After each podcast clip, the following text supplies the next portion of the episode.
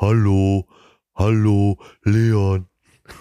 Was hast du denn? Geht das Hast nicht so los bei der am Sesamstraße? Geschnüffelt? Äh, ach so, lange nicht geguckt. Hallo Atze. Hallo Leon. Äh, ja, Leon. Hallo. Ähm, ja, bevor wir heute anfangen, eine ganz wichtige Information, die brennt uns ja eigentlich schon Ihr lange. hört's als erstes. Ja. ja, die brennt uns, die brennt uns so unter allen, Ey, unter allen habt ihr Poren. ein Glück, dass ihr hier zuhört. Es ist soweit. Am 14. Oktober sind wir in Münster wieder live in der Halle Münsterland. Und der Vorverkauf startet morgen. Bitte nicht weiter Morgen. sagen, weil beim letzten Mal war es Ja. so schnell ausverkauft. Genau, Aber es soll, es soll explizit hier nur für die wirklich für den einge, einge, ein- wie sagt man, eingefleischten, eingeschweißten Kern sein. Ja. Die Leute, die als erstes zuhören, haben deswegen Glück, weil man hört es jetzt quasi hier als erstes. Am 3. Mai, Mittwoch um 10 Uhr startet der Vorverkauf für betreutes Fühlen. Wie kommt er jetzt an die Tickets? Ihr geht einfach auf Eventim, gebt da betreutes Fühlen ein oder Leon Winscheid oder Atze Schröder.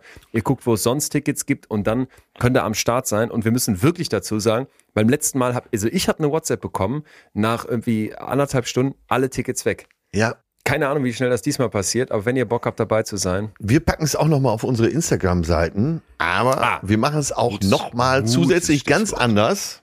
Nämlich, Ja.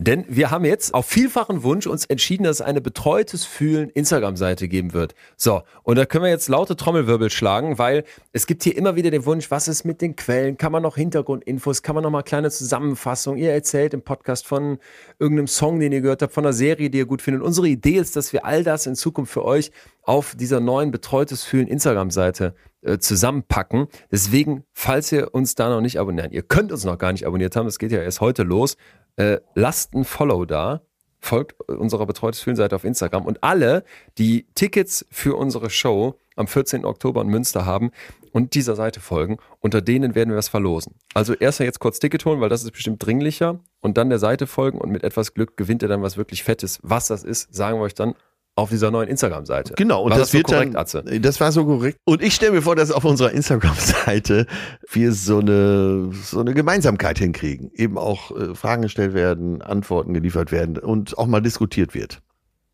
Community heißt das. Ja, ja. Du, äh, warte, was bist du für eine? Lass mich gucken, ich hab's Weiß ich auch aufgeschrieben. Why? Du Set. bist ganz klar why. Ja, why, ne? Okay, ja. Mental aber noch set. Ja, mental. 14. Oktober, Leute. Jetzt Schluss hier. 14. Oktober holt ihr euch Tickets, wenn ihr Bock habt. Wir sehen uns da. Arzt und ich haben richtig Bock und ähm, jetzt geht die Folge los. Genau, wir sind Generation Ultra. Wir unterstellen uns selbst also eine gewisse Neugier und Weltoffenheit und dass wir lernen wollen. Und der anderen Person unterstellen wir, nee, nee, die will nur überzeugen. Und das wäre mein Rat, dass man bestimmte Sachen einfach akzeptiert, obwohl irgendwas in dir sagt, und ich krieg das doch umgebogen. Nein, akzeptier doch mal auch Standpunkte. Ich wäre mir sehr, sehr sicher von Anfang an, dass ich keine Chance habe, die von ihrem Weltbild und von ihrer Meinung abzubringen. Aber wenn ich, wenn ich so ein Samenkorn reingeben könnte, dass es vielleicht noch eine andere Sicht gibt. Und da kann man sich oft mit beruhigen. Ne? Jeder hat seine Gründe und deinem Gegenüber ist es vielleicht nicht gegeben, den Weg zu beschreiten, eben auch argumentativ, den du gerade beschreitest. Betreutes Fühlen. Der Podcast mit Atze Schröder und Leon Windscheid.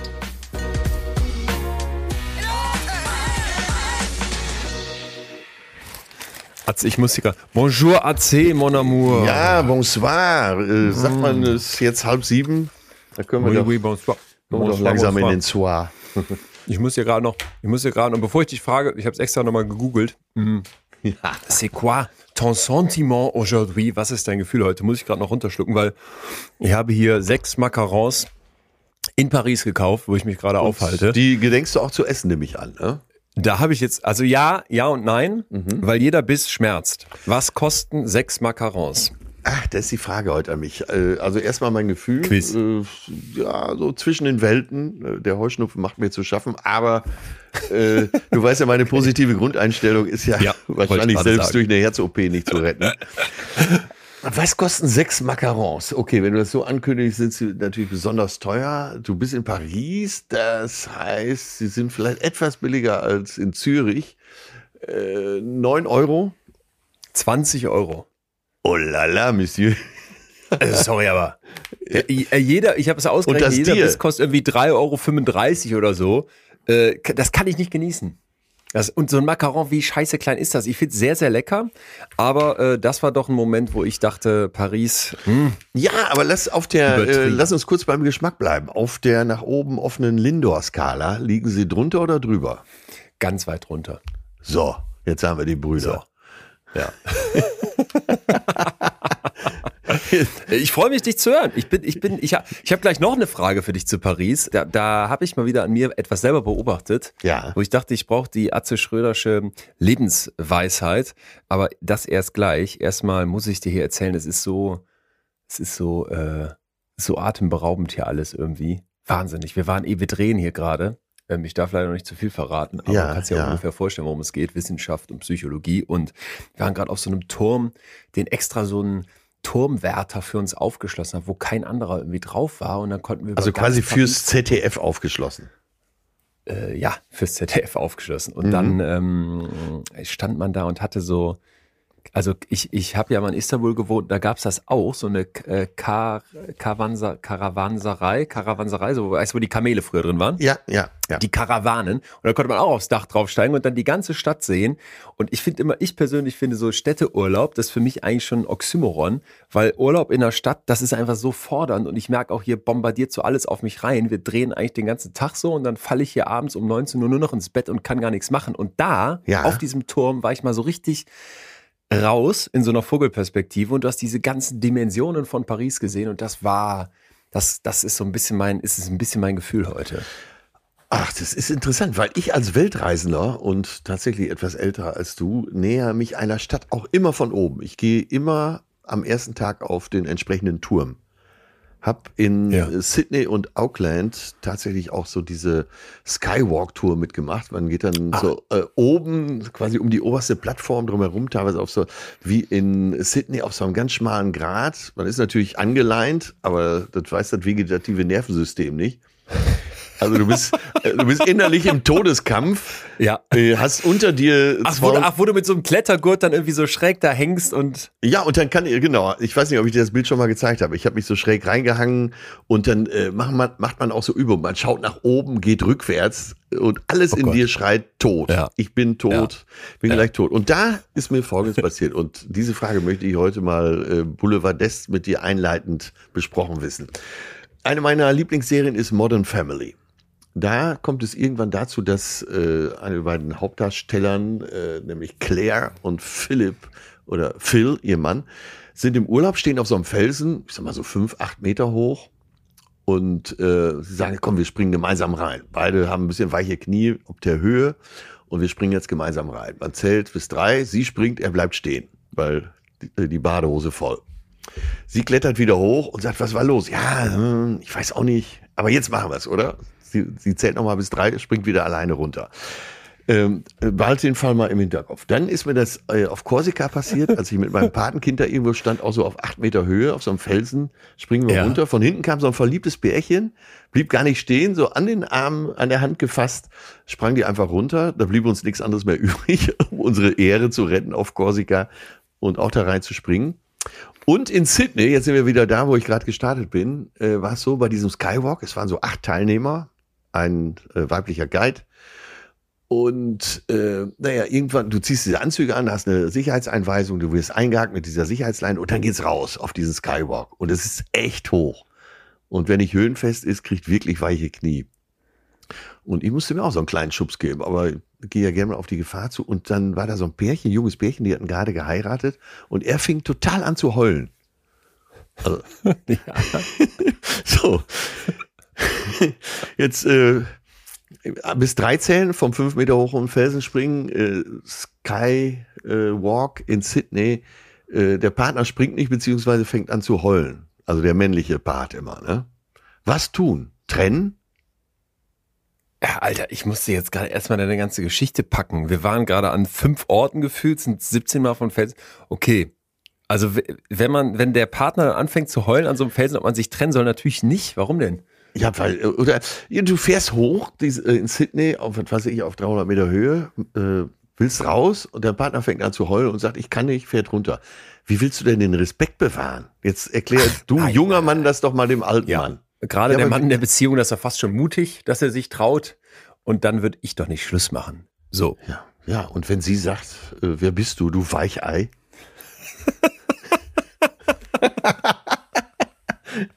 ich glaube, Ahnung. ich glaub, diese Frage nehme ich mit in mein neues Programm. Mach das, mach das, mach das. Ja, äh, keine Ahnung. Ich, ähm, ich, ich wollte dir aber auch noch eine ganz andere, wir müssen hier wieder, wir müssen uns Fragen hin und her stellen. Ich wollte dir auch noch eine Frage stellen und zwar, glaubst du, dass Orte, das war nämlich die Kernfrage für mich hier in Paris in den letzten Tagen, glaubst du, dass Orte einem Menschen helfen können?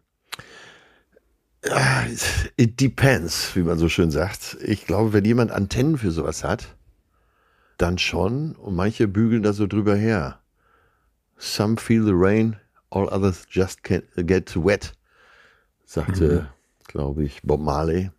Ja, kann man, glaube ich, nicht eindeutig beantworten. Einige sind offen für sowas. Äh, Ich bilde mir ein, dass ich eine ziemliche Antenne habe für, äh, wie dieser Ort so auf mich wirkt. Also wenn man dann aus dem Zug steigt, aus dem Flieger oder wo auch immer, dass sich dann meine Laune erstmal in eine bestimmte Richtung dreht. Ja, glaube ich schon. Okay. Ich meine, Städte oder auch äh, andere Destinationen sind ja, sind ja manchmal auch eben dafür bekannt für ihre sp- bestimmte Energie. Das lässt sich natürlich jetzt nicht beweisen und klingt auch schon fast ein bisschen esoterisch, aber ich meine das festzustellen, ja. Deshalb Ja, wohne ich war so auf, ich war, ich Ja. war auf dem Trichter, dass wenn man, also ich habe schon länger an mir selber beobachtet, dass so dieses durchs Äußere mein Inneres so verändern, schwierig, ne? Also Ja. diese Idee, irgendwann bin ich dann angekommen, weil ich das Häuschen im Grünen habe, das trotzdem noch nah genug an der Stadt ist, wo ich auf so einer Veranda sitze und Ja. mein, mein nächstes Buch dann schreibe in so einem Schaukelstuhl, dass ich glaube, dass einen das auch nicht zur Ruhe bringt, nicht im Kern wirklich zufrieden machen kann. Und dann habe ich wie immer den Fehler gemacht, von mir selbst auf andere zu schließen Ja. und mich in den letzten Tagen jetzt hier in Paris dabei ertappt, dass ich da neu drüber nachdachte, weil in meinem Umfeld gibt so gibt's so Leute, die müssen dann irgendwie in eine bestimmte Stadt ziehen. Die verspüren dann den unglaublichen Drang, ich muss, na, ich muss Ja, weg aus ja, der Provinz, genau. ich muss nach Köln oder Hamburg oder Berlin, you name it. In der Hoffnung, so war meine Wahrnehmung von außen, ja, da wird dann alles besser und einfach.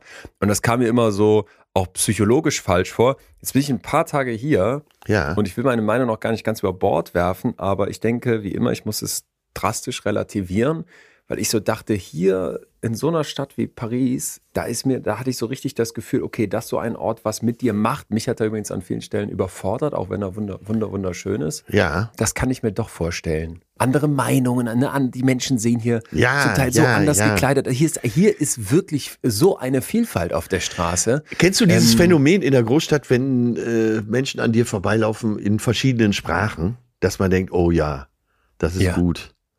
Ja. Das kann ich immer so richtig genießen. merkt, das, das hat mich dann auch so ein bisschen auf den Hund gebracht zu denken oder nochmal zu überdenken. Klar kann ein Ort was mit einem machen und natürlich, wenn man da sitzt und sich unwohl fühlt in seinem äh, Kaff in der Eifel oder sowas, weil irgendwie zum ich, Beispiel mit deiner Sexualität irgendwie Leute Ja, haben, da habe ich letztes Mal ja. jemanden kennengelernt, ne, der dann in der großen Stadt Leute findet, die einfach eine Peer Group bilden. Natürlich, natürlich. Ja, naja.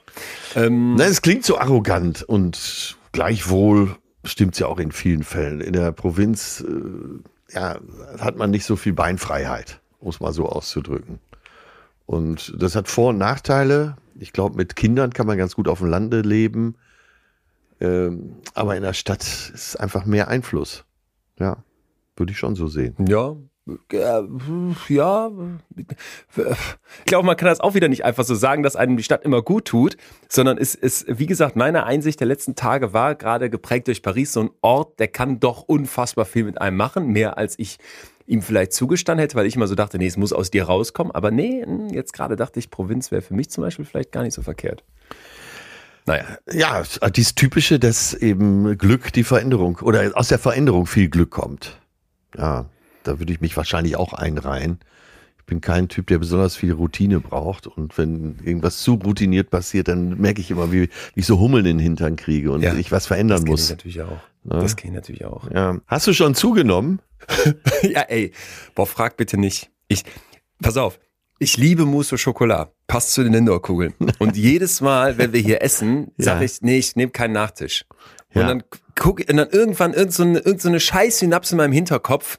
Ja, Mousse au Chocolat, aber bitte ohne das Krokant drauf. Und es ist, oh fuck, und es ist so lecker. Oh und, ah, ja, es wird übel. Sommer, Sommer wird kein, wird nicht dieses Jahr. Das, dieses Jahr werde ich mir den, ähm, den Markus Söderschen Ganzkörper-Badeanzug besorgen, mit dem der früher seine Instagram-Videos gemacht hat, hat er sehr zu meinem Trauer gelöscht, das Video, weil das war wirklich einfach nur sexy. Er wollte sich, glaube ich, nicht oberkörperfrei zeigen und hatte dann so einen Ober Oberkörper-Badeanzug an. Ähm, naja, apropos Markus Söder, habe ich eigentlich schon äh, laut genug gesagt, wie toll ich Annalena Baerbock finde? Und was ich für ein Fan bin und wie großartig ich finde, dass diese Frau unsere Außenministerin ist und neben feministischer Außenpolitik auch beim Chinesen mal auf den Tisch haut? Habe ich das schon laut genug gesagt? Ich kann, muss es sehr, sehr laut sagen diese Woche. Äh, ja, das hat ja äh, jemand äh, schon in seinem Podcast behauptet. Ein sehr erfahrener und äh, nicht mehr ganz so junger Philosoph in Deutschland. Nämlich Richard David Brecht. Der hat das auch behauptet, allerdings das Gegenteil. Ja. Und da können wir uns Und da- freuen, dass in unserem demokratischen Staat unterschiedliche Meinungen haben. Wolltest du darauf hinaus? Darauf wollte ich hinaus, ja. Ja, okay. Sag mal, äh, kann das sein? Ah, ich bin ja eigentlich Brecht-Fan. Das Wort eigentlich ist auch natürlich immer so schön. Aber er macht es einem nicht leicht in letzter Zeit, oder? Ich muss gestehen, so genau verfolge ich das alles nicht. Aber ich hätte jetzt auch den Namen gar nicht fallen lassen. Ich hätte jetzt einfach nur meine Props an die Frau Baerbock rausgegeben, Ich- die, ähm, die, ich, die ich gerne weiter duzen würde. Wir haben mal vor drei, vier, vier, ach, wahrscheinlich noch länger her bei der NDR Talkshow zusammengesessen und da duzt man sich und dann hieß es außer Annalena hin und her. Das würde ich mich heute aus, aus, schon alleine aus Respekt nicht mehr trauen. Ähm, Respekt nee, vor dem bin, Amt. Ich bin Fan. Ja, ich bin auch Fan, muss ich schon zugeben, ja. Ich finde auch, dass sie eine gute Arbeit macht. Das sehen ja viele anders. Aber ich finde, dass sie gute Arbeit macht, das ist auch gut erklärt. Dass sie auch mutig ist, wird man ja wahrscheinlich auch im gewissen Maße als Außenministerin braucht. Ja, ich habe deshalb Richard David Brecht gesagt und auch Lanz. äh, Und du weißt, ich bin mit Markus ja auch befreundet, sogar ganz gut befreundet. Ich, äh, ich verstehe diesen Podcast nicht mehr, den die da machen. Zwei Männer. Dann sag ihnen das, sag ihnen das. Ja, mach ich das auch. Ich jetzt wichtig. Das machst du, okay. Äh. Mache ja. ich auch. Und ich verstehe das alles nicht mehr. Da sitzen zwei alte weiße Männer und erklären den Untertanen, so kommt der Ton mittlerweile rüber, die Welt. Ich, weil wird mir ganz komisch wird mir dabei. Da kriege ich eine Gänsehaut. Muss ich da, Und zwar muss ich keine da mal wohlige. reinhören. ja, Ähm, Atze, bist du denn bereit, dass wir zwei Ja. alten weißen Männer der junge weiße Mann. Ja, ja, oh Gott. Ich bin am Ähm, Wochenende ein dürfen- bisschen braun geworden in der Sonne. Insofern der alte, wird uns- verkokelte das, das Mann, hilft sagen wir kein bisschen. Du bist jetzt verkokelt und ich sitze hier, äh, fühle mich auch schon alt und weiß. Ich hoffe nicht inhaltlich, denn wir haben heute ein Thema dabei, Ja. wo wir natürlich einerseits ein bisschen Meinung mit reinbringen wollen, aber vor allem die Wissenschaft sprechen lassen wollen. Und ich, ich habe da einen, ja, ich sag mal, einen Begriff, aber eher eine Überschrift gefunden, Ja. die mich total fasziniert. Und zwar Persuasion Fatigue. Also Überzeugungsmüdigkeit. Ja, Hast ja. du davon schon mal irgendwie gehört? Nein, nein, nein. Ich habe heute Ich mal wieder einen auch riesen Respekt vor der Folge, das kann ich dir sagen. Ach. Und Okay. ähm, man findet wenig Eindeutiges außerhalb unseres Dossiers. Und wir müssen wahrscheinlich am Ende der Folge erst nochmal festlegen, wie wir diese Folge nennen möchten. Das werden wir, das werden wir gleich klären. Aber ich glaube, die hat richtig, richtig viel Sprengkraft. Ich bin äh, äh, heiß wie heiß wie französisches Frittierfett hier auf diese Folge jetzt, weil es passt so in unsere Zeit. Also ich gebe dir ein Beispiel. Worum wird's heute gehen? Stell dir vor, du willst eine, eine gute Freundin oder irgendwie deinen Vater oder irgendein anderes Familienmitglied von etwas überzeugen, ja. von dem du weißt, die andere Person sieht das nicht so wie du. Ja, Ja, und jetzt, jetzt teile ich meine Infos und sag, ja, pass mal auf, das kann man aber so und so sehen und ich weiß Folgendes über den Klimawandel. Ich bin oder mir über ganz sicher. Corona-Masken oder ich bin mir ganz sicher oder über Klimakleber ähm, oder auch darüber, ob jetzt homosexuelle Pärchen Kinder adoptieren sollten oder auch viel kleinere Sachen. Ich weiß was über Rasenmäherroboter, dass man die nicht haben sollte wegen der Igel. Such dir was aus. Und dann komme ich da mit und hau dir das alles so hin und ich weiß genau, du siehst das anders als ich. Und weil ich das schon immer und immer wieder versucht habe, dich von meiner Meinung zu überzeugen, habe ich es langsam bis zum Hals stehen und habe einfach keinen Bock mehr. Ich bin müde, dich davon überzeugen zu wollen. Ja. Und jetzt gibt's ja Menschen, da kannst du dann sagen, ja, das lasse ich jetzt auch so stehen. We agree to disagree. Mach du halt dein Leben, ich mach mein Leben. Aber es gibt ja doch auch Situationen, wo die Menschen, die ich da nicht überzeugen kann, mir total wichtig sind und ich einfach merke, shit, das wäre mir wichtig dass Ja. meine Mutter akzeptiert, dass ich das so sehe und ich würde sie eigentlich sogar unglaublich gerne davon überzeugen, Ja. dass Menschen, äh, dass Transmenschen nicht nur eine Daseinsberechtigung haben, sondern dass das völlig absurd ist, das immer wieder zu hinterfragen, ob es nicht vielleicht doch mehr als diese zwei Geschlechterschubladen geben müsste. So, und äh, diesen Punkt, den finde ich unglaublich interessant, weil ich glaube, dass es in ganz, ganz vielen, ob es jetzt die Liebesbeziehung ist, ob es die Beziehung zu den Eltern ist oder zu deinen Freunden oder von mir aus auch zum Chef, wir haben an ganz vielen Stellen solche Momente, wo wir Konflikte spüren und wissen, wir können die andere Person nicht überzeugen und dann in diese Persuasion Fatigue, in diese Müdigkeit reinzufallen, wo wir uns gleich noch die Forschung zu angucken. Ich glaube, das ist, ist sehr, sehr verbreitet und ich glaube, das tut vielen psychisch nicht gut. Was meinst du? Ja, ich habe dazu mehrere Punkte. Und zwar, kennst du das, dass du jemanden, und das ist ja, glaube ich, immer sehr wichtig, also zumindest für die ganz große Müdigkeit, äh, dass du jemanden, der dir nahe steht, nicht überzeugen kannst von diesem Argument. Und das nervt dich dann so sehr, dass du fast immer wieder auch für dich alleine wütend wirst. Und denkst, Ja. ey, das darf doch nicht wahr sein. Beispiel. Ich habe eben äh, vor einer Stunde übrigens noch eine äh, sehr lebhafte Diskussion mit meiner Freundin gehabt. Wir haben uns fast, geschü fast geschüttelt. Hattest du wieder Angst? Nee, ey, ey, und ich habe am Ende der Diskussion habe ich gesagt, nee, das diskutiere ich jetzt zu Ende. Ich habe auch überhaupt keine Todesangst. Und sie schaute mich an, aber hatte auch beide Kabel schon draußen, also die Halsschlagader, und sagte, du solltest aber Todesangst haben. Was war das Thema? Äh, Worum ging's? Warte, das sage ich gleich, weil das ist so zum Lachen. Du lachst dich einfach schlapp, wenn du gleich hörst, über was wir uns gestritten haben.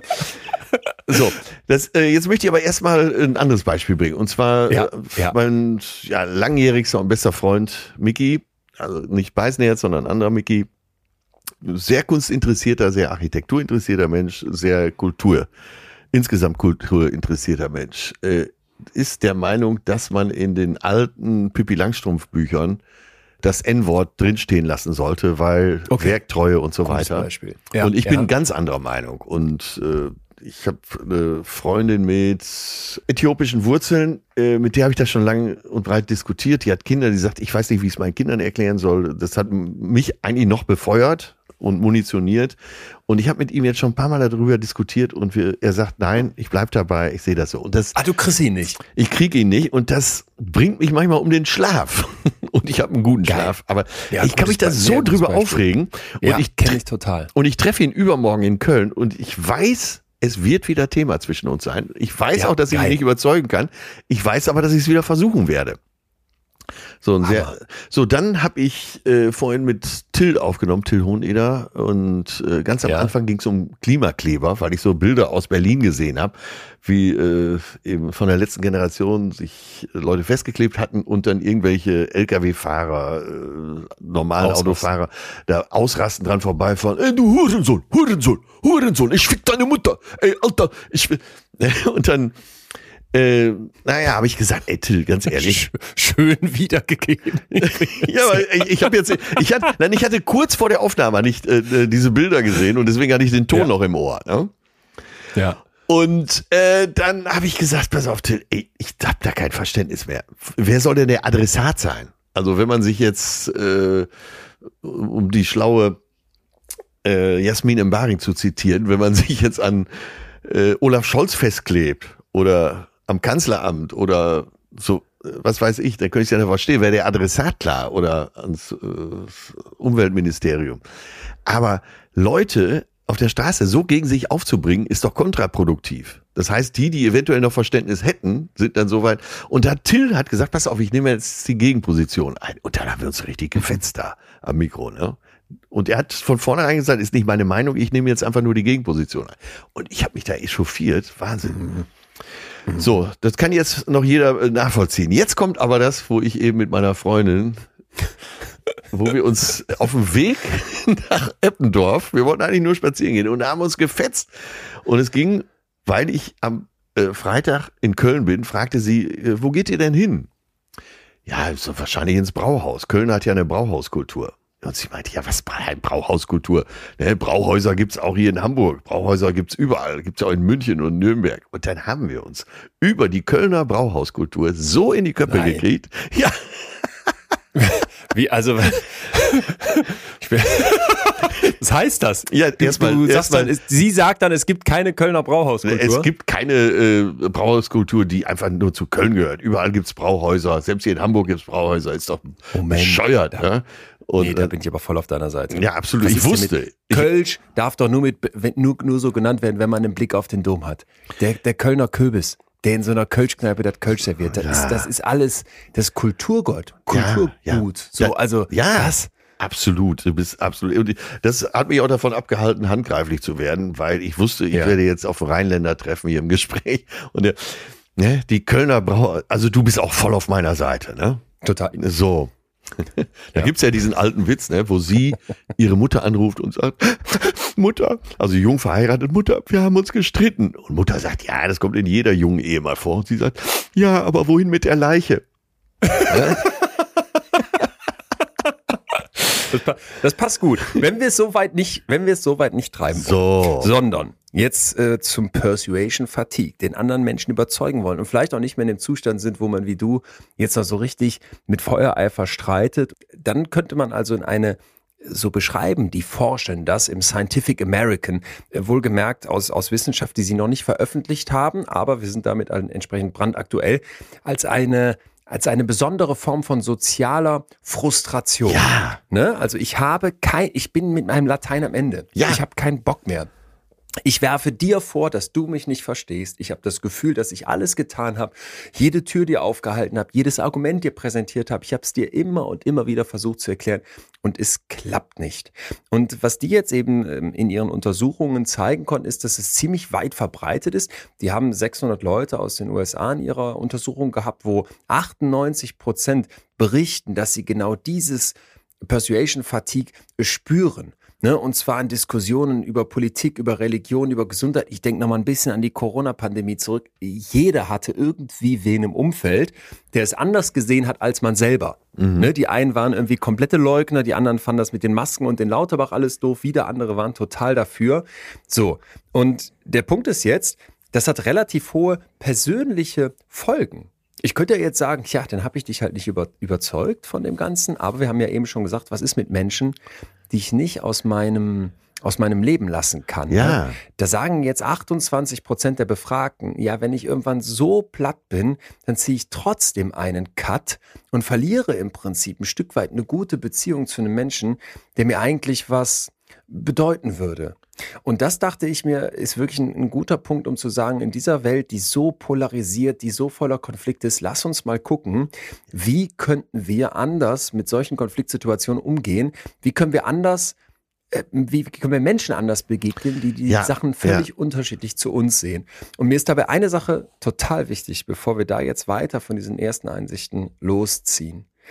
Natürlich gibt es Momente, wo du das nicht musst. Also es ist mir einfach so, so wichtig. Ich erinnere mich an ein Gespräch in einer Berliner Kneipe mit einem äh, schwulen Freund von mir. Und da ging es halt auch so um, um Gendern und die Wahrnehmung von, von, von der queeren Community und, und äh, wie dann manchmal aber auch vielleicht ne, nur eine Minderheit der Menschen jetzt zum Beispiel fürs Gendern wäre. Und dann sagte er halt so ganz klar, ja, aber ich, ich muss doch, wenn ich für meine Rechte hier eintrete als, als, als Schwuler, als Teil der queeren Community, dann muss ich doch voll dafür kämpfen und voll dafür einstehen, weil andere mich nicht akzeptieren, weil andere mich fertig machen und so weiter. Und da dachte ich, yo, das ist mir ganz, ganz wichtig, dass wir hier am Anfang dieser Folge einmal klar machen, es geht nicht darum, dass ich bei jedem Konflikt dann nachher sage, okay, wie kann ich denn jetzt mal von meiner Position abweichen und deine oder vielleicht auch einen Mittelweg annehmen? Nein, Mann. Wenn, wenn Menschen verachtend, wenn Menschen sich ver menschenverachtend verhalten, wenn, wenn, wenn Hass im Spiel ist, Ja, wenn, ja. es gibt einfach ganz viele Beispiele, wo ich sage, nö, da kannst du voll und hundertprozentig bei deiner Meinung bleiben, aber ähm, es gibt eben auch einen riesigen anderen Bereich und ich glaube, da können wir jetzt mal tiefer reingehen.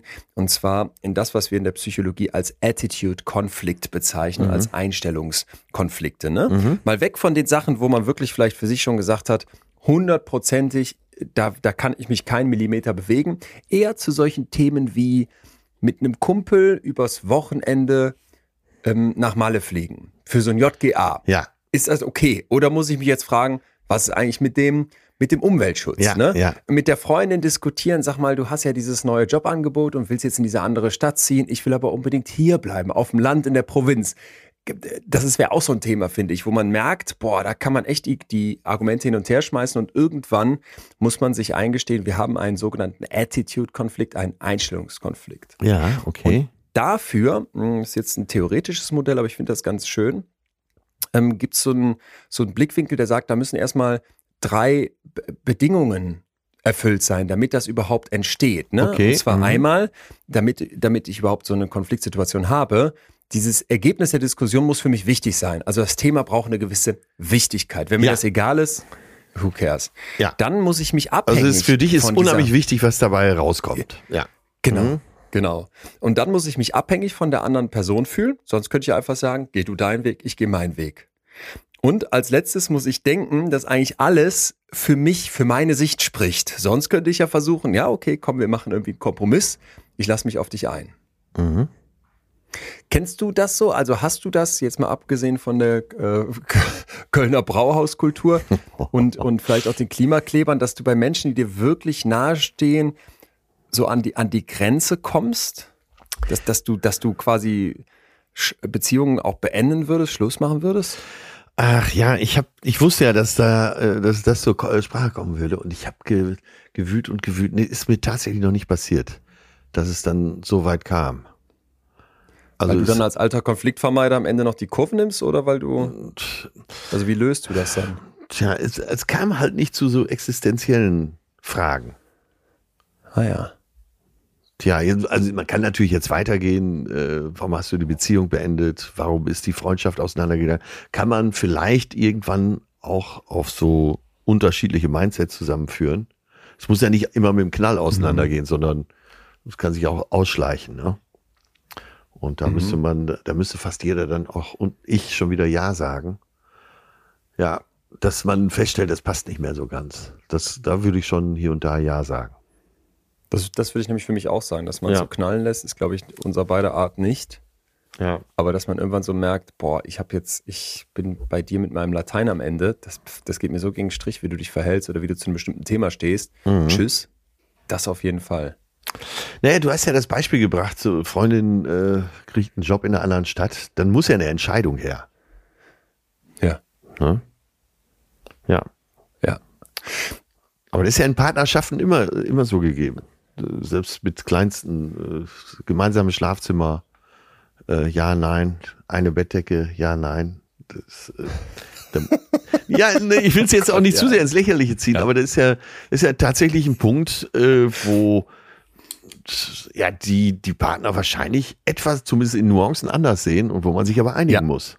Ja. Ich hatte mal einen äh, Zwei-Personen-Schlafsack. Ja. Ähm, und das ist schon. Und das du. Da- das ist für eine Beziehung, äh, ja, okay. Äh, gut, sehe ich genauso. Ich denke mir dann oft, wenn man jetzt da so sitzt und man ist von seiner Meinung total überzeugt, zwei Personen Schlafsack ist absoluter Shit, die andere Person sieht das ganz anders. Was ich dann immer wieder bei mir se- selbstkritisch feststellen muss, ist, man ist dann so überzeugt von seiner eigenen Sichtweise, dass man dort denkt, der andere ist der Dumme. Ja. Also der, ich bin mir dann ganz sicher, die andere Person liegt falsch. Das ist ja die, äh, die Nummer drei, ne? die Sicherheit beim eigenen Standpunkt, ja. Ja, genau. Ich bin mir total sicher. Und äh, das geht dann aber so weit, dass ich wirklich sagen würde, okay, also du weißt, wie gerne ich äh, naturwissenschaftlich versuche, durchs Leben zu kommen. Und wenn ich dann mit Leuten über Globuli diskutieren muss, dann Ja. falle ich manchmal schon, und da habe ich das wirklich besonders, dieses diese Überzeugungsmüdigkeit, da merke ich dann irgendwann, ey, komm, ist, äh, ich bin so platt, Leuten, also den Versuch zu wagen, Menschen zu erklären, warum Globuli in unserem Gesundheitssystem vielen, vielen Schaden und, und eine Riesengefahr darstellen. Ich, äh, und bin dann einfach sauer oder niedergeschlagen oder frustriert und bin so überzeugt davon, Recht zu haben, aufgrund von naturwissenschaftlichen Studien, dass ich völlig außer Acht lasse, erstens, was wäre, wenn ich doch falsch liege? Ja, und zweitens, ähm, muss ich nicht eine ganze Reihe von anderen Aspekten noch berücksichtigen, weil die Person, mit der ich mich da unterhalte, die ist ja weder dumm, noch ist die ignorant, Ja. noch ist die vielleicht nicht auch doch ein bisschen naturwissenschaftlich unterwegs, ne? Halt in diesem einen Punkt dann nicht, auch wenn ich das schon wieder schwierig finde, aber äh, du weißt, worauf ich hinaus will und deswegen würde ich jetzt gerne den nächsten Schritt Ja, machen. absolut. und zwar Warte, lass sagen- mich eben noch ein Beispiel bringen, was Ja. wir alle in den letzten zwei Jahren äh, immer wieder erlebt haben, halt diese Impfdiskussion. Und Ja, ich habe durchaus auch Freunde, die äh, sagen, ich lass mich nicht impfen. Und äh, ich weiß, dass einer sofort sagt, äh, bitte lass uns nicht drüber diskutieren, äh, nimm das einfach mal hin. Fand ich in dem Moment auch richtig. Nicht mit ihm Ja. darüber zu diskutieren. Ja. Ja, da tue ich mich oft schwer. Ich gehe dann, ich gehe, ich bin sehr diskussionsfreudig. Okay, aber gerade vielleicht aus meiner ganz persönlichen Warte heraus, der, der erste große Appell und vielleicht auch der erste große inhaltliche Zwischenfazitsstein, den wir hier mal in unseren Weg hacken können, Ja. Finger an die eigene Nase Ja. und sich ja. selber fragen, wenn ich das Gefühl habe, ich muss die andere Person so sehr von meiner Meinung überzeugen, mal den Spieß umdrehen, wieso bin ich eigentlich so gar nicht empfänglich für die andere Sichtweise? Mhm. Und da brauchen wir jetzt eine Forscherin namens Julia Minson. Die ist Associate Professor of Public Policy an der Harvard Kennedy School. Und die ist eine Entscheidungsforscherin und interessiert sich Ja. vor allem für Konflikte, Verhandlungen, Bewertungen und die Psychologie of Disagreement, also sich nicht einigen zu können, der Uneinigkeit. Ja. Und die hatten ein total schönes Ding unter dem Oberbegriff Receptiveness for Opposing Views, also Empfänglichkeit für andere Meinungen äh, ins Spiel gebracht, wo man jetzt im Prinzip sich hinterfragen muss, wie hoch ist meine Empfänglichkeit für andere Meinungen? Also wie sehr bin ich bereit, auf andere Meinungen einzugehen? Und da wird es jetzt, äh, finde ich, aus der Forschung total interessant, nämlich die, die meisten Menschen oder sehr viele Menschen haben da unglaubliche Biases in ihrem Kopf. Ja, die machen sich viel mehr offen für andere Meinungen, als sie es in Wirklichkeit sind. Und da würde ich gerne mal mit dir durchgehen. Ja, okay. Ähm, mhm. Ja, vielleicht eine allererste Mal von dieser Professorin. Die hat herausgefunden, dass Menschen in Konfliktgesprächen unterschiedliche Ziele für sich selbst und für den Konfliktpartner annehmen. Ja, also ich denke, ich will in diesem Gespräch Ja, was ja. anderes als der Konfliktpartner. Sehr, Ja? sehr bedenkenswert, weil dieses Ziel ist ja wahrscheinlich immer ein bisschen unterschiedlich. Manchmal sehr unterschiedlich, aber ein bisschen wahrscheinlich jedes Mal. Ein bisschen Auch bestimmt. in der Priorität, oder? Ja, ja, total, total. Der Punkt ist jetzt aber, äh, in diesen Untersuchungen, sie hat insgesamt sieben Studien durchgeführt, wo sich die Teilnehmenden Konfliktgespräche mit Menschen anderer Meinung vorstellen sollten und dann eben die eigenen Ziele in Bezug auf dieses Gespräch und die Ziele der anderen bewerten sollten und Einschätzungen abgeben sollten. Ja, kleine Einschränkung, es ist jetzt hier nur fiktiv. Ich weiß aber nicht, ob das die Studie nicht sogar noch stärker macht, weil wenn sich das selbst hier findet, wo sich die Leute das nur vorstellen, wo sie sich den perfekten Streit quasi ausmalen können, ist das schon beachtlich. ja. Und zwar findet die folgendes. Die Menschen gehen da mit so einem Mix rein, wenn sie auf sich selber gucken. Und zwar sagen die Leute sowas wie, ja, ähm, ich möchte die andere Person schon überzeugen, Ja. aber ich bin auch open-minded, ich bin auch daran interessiert zu lernen. Von der anderen Person denken die Menschen, die ist überhaupt nicht daran interessiert zu lernen, die will mich nur überzeugen. Ja. Wir unterstellen uns selbst also eine gewisse Neugier und Weltoffenheit und dass wir lernen wollen. Und der anderen Person unterstellen wir, nee, nee, die will nur überzeugen. Und das heißt dann im Prinzip, vielleicht erster kleiner Knackpunkt wieder an der Stelle, naja, wenn ich denke, der andere, der will gar nicht lernen, der ist nur da, um meine Meinung zu ändern, Ja. äh, dann habe ich doch, dann starte ich doch mit einer totalen Schräglage da rein. Und dann ist es für mich schon logisch, dass es schwierig wird, jetzt vielleicht dem anderen Zugeständnisse zu machen. Weil der will mich ja nur davon überzeugen, dass Impfen total gut wäre und dass die Klimakleber saublöd sind und dass es in Köln überhaupt gar keine Brauhauskultur gibt. So. Ja. Ja. Ja. Gehst du mit? Ja, gehe ich mit. Das äh, Kennst du das? liegt Also würdest Hand, du sagen, ja. dass man das, dass man das selber, also ertappt man sich da jetzt, wenn man das hört? Ja, ich würde sogar noch so weit gehen. Manchmal denke ich, dass alle, die es nicht ganz genauso sehen wie ich, völlig verrückt sind. also, ja, tatsächlich. Wahrscheinlich verliere ich deshalb auch fast jede Diskussion, weil ich immer davon ausgehe, äh, der andere will ja gar nicht. Und ich bringe doch hier die Heilsbotschaft. Hier ist es doch. Hier ist doch die Wahrheit. Ja. Ja, das ist, ja, my fault. Ich, äh, ich kann da auch nur sagen, my fault, weil ich denke ganz oft, ja, ich bin ja, wenn, wenn ich manchmal so gefragt werde, was, was treibt dich eigentlich an ne, und was ist so dein Kerninteresse, dann würde ich zum Beispiel neben, neben einer Leidenschaft und auch, einer, auch, einem, auch einem Humor, so was mich vorwärts bringt, würde ich immer sagen Neugier. Ja, Also ich einfach sehr, sehr interessiert bin und da gibt es für mich ja auch diesen Satz, die Psychologie will verstehen. Das heißt nicht Verständnis, sondern es geht ums Verstehen. Ähm, Und dann denke ich manchmal, aber kriege ich das wirklich immer hin? Ja. Also ich, ich ja. führe so viele ähm, Diskussionen mit, mit guten Freundinnen am WG-Tisch übers Gendern, über oberkörperfrei ins Freibad gehen, über, über, über. Und auch mit Kumpels und mit meinen Eltern hast du nicht gesehen. Und manchmal denke ich so, Leon, wie gesagt, Finger an der eigenen Nase. Ja. Bist ja. du wirklich so offen und wirklich so neugierig oder in Wirklichkeit willst du auch nur überzeugen und bist gar nicht so lernbereit? Ja, ich habe ja eben dieses Beispiel gebracht äh, mit den Pippi Landstrumpf Büchern, äh, meinem besten Freund. Er hat natürlich einen Punkt, eine Werktreue. Ja, ob der Punkt so groß ist, dass er den anderen schlecht sei dahingestellt? Nein, natürlich. Aber die Position müsste ich ja eigentlich auch für mich mitverarbeiten. Weißt du, was ich meine? Er, ne, er hat ja schon da auch eine gewisse Überzeugung und will ja seinerseits, dass ich das lerne. Bei Kunst ist es ja eh immer sehr schwierig. Ne? Man sagt ja auch oft, über Kunst kann man gar nicht diskutieren. Aber äh, klar, natürlich. Ja, und äh, ich habe es mir direkt aufgeschrieben, wenn ich sehe, so äh, stehen sehe, dass, der, dass ich dem anderen auch unterstellen muss, dass er nicht nur überzeugen will, sondern auch, auch für sich eine, ein Learning haben will. Dann gehe ich natürlich anders in so eine Diskussion rein, ja. Und ich wirklich viel zu oft stelle ich mir vor, der andere will einfach nur dagegen halten. Ja. Genau das ist ja unser Ja. Thema. Ja. Genau, das ist der Punkt. Kommen wir zum zweiten Bias, der hier eine Rolle spielt. Das ist so ein bisschen unter der Überschrift, wen das nicht berührt, der muss blöd sein. Ja. wenn dich das nicht toucht, also wenn dich das kalt lässt, dann musst du total blöd sein. Da brauchen wir den Professor Peter Ditto von der University of California und der hat das in einem Übersichtsartikel unter einem, unter einem Begriff diskutiert. Wir haben heute viele Fremdwörter, aber ich glaube, dass wenn man sich ein bisschen darauf einlässt, keiner bitte davon abschrecken lassen, dass es doch an vielen Stellen Klick macht und zwar Empathy Gaps. Em- Also im Prinzip Empathie Gaps, Empathie, würde man sagen? Lücken. Empathielöcher, Ja. Empathielücken, Ja. Empathielücken, genau, sehr schön. Und zwar gibt's davon zwei Arten und das fand ich super interessant, sagt dieser Professor. Ähm, du musst dir jetzt vorstellen, vielleicht mal kurz die Augen zu machen, das geht immer von dir aus, also aus deiner Perspektive, ja.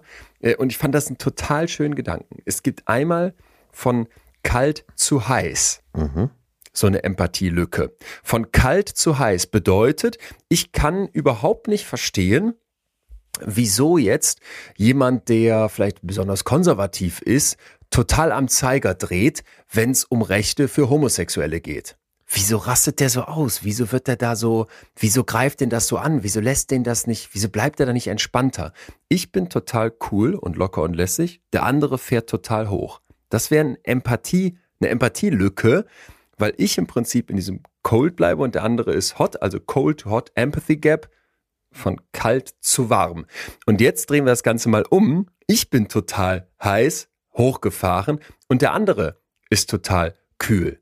Ja, Ja. also zum Beispiel Klimakatastrophe. Ich fühle mich total schlecht, wenn ich daran denke, dass irgendwie mein, meine Kinder diese Klimakatastrophe ausbaden müssen. Ja, und ich bin mit meinem Verhalten dafür mitverantwortlich, weil ich auch hupend in der Autoschlange hinter den Klimaklebern sitze.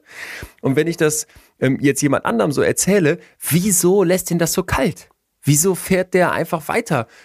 Oder wieso fliegt der einfach weiter mit dem Flugzeug durch die Welt, als wäre nix? Wieso isst der weiter Fleisch? Wieso hat Ja, er noch keine ja. Wärmepumpe? Wieso lässt den das so kalt? Das fand ich einen total schönen Gedanken, Ja. sich mal vor Augen zu führen.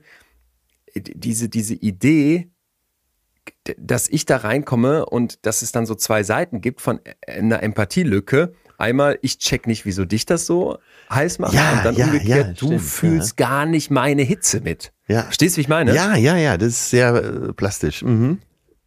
Da dachte ich dann so, das werde ich in Zukunft vor Augen haben, dass das auch unter diesem Begriff Empathielücke, dass ich mir, dass ich, dass ich nachvollziehen muss, ich fahre hier gerade hoch, weil das ist für mich ein total emotionales Thema, für jemand anderen vielleicht überhaupt nicht. Ja, aber macht dich das dann nicht besonders wütend? Doch, Ja, doch. ja. Also, Nur, also auch wenn dir diese Empathielücke bewusst ist, oder? Gerade dann, Ja. gerade, gerade Ja. Mhm. wenn ich sehe, ich brenne für ein Thema und jemand anders sagt, ist mir total egal. Ja. Aber ehrlich gesagt auch andersrum, wenn ich merke, ey, ich bleib da ganz gelassen, Ne? Äh, was, was geht dich die Liebe von einem Pärchen an? Sollen die heiraten dürfen? Sollen die Kinder adoptieren dürfen? Warum rastest du aus, wenn ich, wenn irgendwie die Rechte von Schwulen verteidigt werden? Ich habe in den USA diese, diese, diese Konservativen, die dann ausrasten, wenn in, wenn Ja, in der Schule ja. über sexuelle Identität, ähm, sexuelle Orientierung, wenn über solche Themen überhaupt jetzt mehr gesprochen wird, wo du denkst, das kann nicht euer Ernst sein. Ja, da habe ich dann das Gefühl, sind wir schon fast beide heute in unterschiedlichen Richtungen. Aber warum ist dieser Punkt so wichtig? Naja, wenn ich dich überzeugen möchte von einem Thema und ich merke, wir sind einfach mit zwei völlig unterschiedlichen Temperaturen hier unterwegs, dann muss ich erkennen, hier gibt es eine Empathielücke. Ich kann mich überhaupt nicht empathisch in dich hineinversetzen. Und das ist, finde ich, ein Teil des Problems. Ja, ja, aber es bleibt ja bestehen. Das müssen wir gerade bei dem Beispiel, was du jetzt geschildert hast, anerkennen. Es wird ja nicht so sein, dass du am Ende der Diskussion sagst, naja, okay, kann ich verstehen. Ne, gerade so die Fundamentalisten der äh, Republikaner sind dann ja auch so extrem in ihren Ansichten, da ist man ja auch nicht mehr weit äh, vom Iran entfernt. Ja, dann lass uns, das meine ich, äh, mit diesem Beispiel, wo man vielleicht sagt, da will ich mich keinen Zentimeter bewegen. Also ich will mich keinen Zentimeter bewegen, wenn es darum geht, dass äh, queere Menschen die dieselben Rechte haben müssen wie alle anderen Orientierungen. Also das, da Ja, denke ich so, ja. da will ich mich nicht bewegen. Pass auf, ganz kurz, lass mich zu Ende sagen. Aber wenn ich jetzt jemanden treffe, wo ich merke, der sieht das anders. Ja. Ne? Und der hat da eine konservative Haltung, wo, wo ich schon merke, boah, das macht mich stinksauer. Da kann ich jetzt natürlich sagen, alles klar, ich hasse dich, wir gehen getrennte Wege, ich habe Ja, keine, ja. keine Kraft mehr, dich zu überzeugen. Ich könnte aber ja auch, und das sage ich jetzt aus meiner Sicht, den es vielleicht nicht so betrifft, wo ich sage, ich habe vielleicht die Ressourcen dafür. Ich kann total verstehen, dass jemand, der schwul ist, das vielleicht nicht mehr, da vielleicht keine Kraft mehr für aufwenden möchte. Aber ich für mich könnte sagen, okay, wo kommt das denn bei dir her? Ja. Wieso siehst du das denn so? Geht es dir vielleicht am Ende darum, dass du das Gefühl hast, Ehe muss zwischen Mann und Frau bleiben, weil sich schon so viel auf dieser Welt verändert, dass du das Thema jetzt nicht auch noch angehen willst. Ja. Und deswegen geht es dir gar nicht darum, dass Schwule nicht dieselben Rechte haben sollen, aber so bestimmte Sachen in all diesem chaotischen, was sich hier wandelt, willst du nicht, dass die sich ändern und da gehört dann vielleicht für dich die Ehe dazu, weil die Kirche da noch mit. Also ich meine es jetzt gar nicht ironisch oder, oder abwertend, überhaupt nicht, sondern das wäre für mich so ein Moment, wo ich doch sagen könnte, ja, dann kann ich doch mal versuchen, empathisch in deinen Kopf reinzukommen, um das zu begreifen. Oder, ist, sehe ich das falsch? Nee, aber wenn man so weit geht, das hast du ja richtig gut erklärt, finde ich. Aber wenn man dann so weit geht, dass es eben Leute gibt, die die Evolutionstheorie bezweifeln und sagen, das hat Gott alles erschaffen in sieben Tagen, wo ist dann noch die Grundlage? Okay, guter Punkt. Aber dann frage ich dich, Gegenzug, von dir solchen Beispielen haben wir doch mittlerweile ganz, ganz viele. Ja, meine ich ja. Ne? Mhm. Also du hast wirklich einfach so die Trump, Trump äh, Make America Great Again, Kappenträger in den USA gegen Leute, die sagen, was ist mit euch los?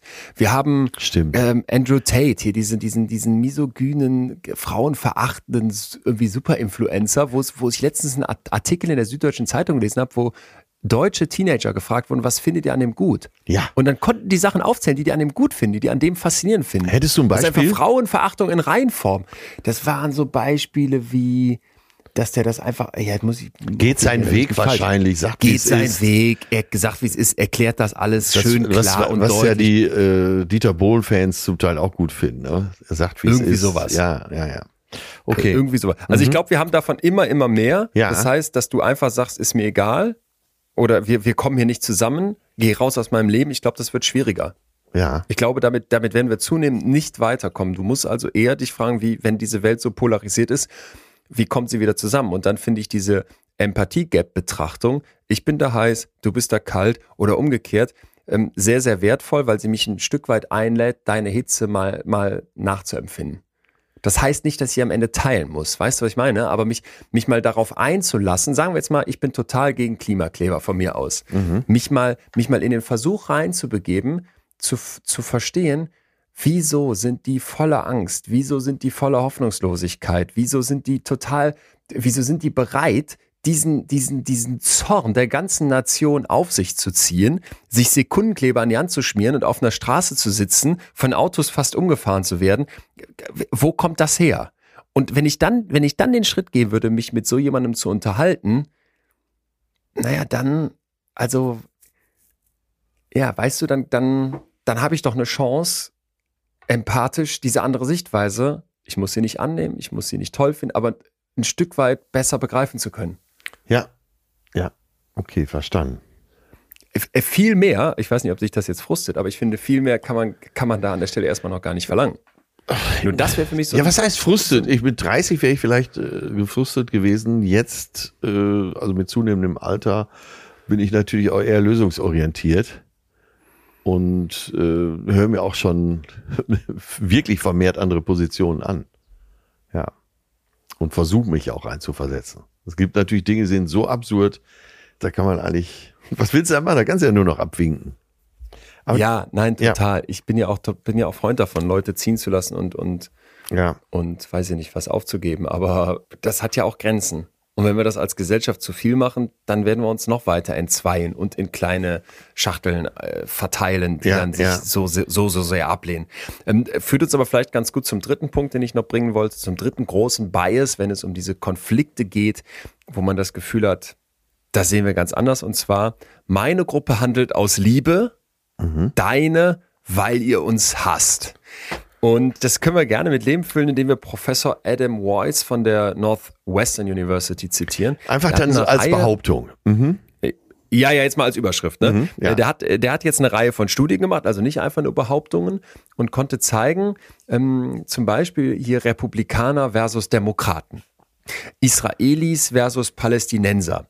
Die hat er befragt, warum die eigenen Gruppenmitglieder und die aus der anderen Gruppe, warum es da Konflikte gibt. Ja. ja. Und jetzt wurde im Prinzip immer aus zwei Perspektiven gefragt, aus zwei Motivationen heraus. Ja, Einmal ja, aus Liebe für die eigene Gruppe, ne? Ja, unsere Gruppe ist wichtig, wir müssen was für uns tun, oder aus Hass gegenüber den anderen.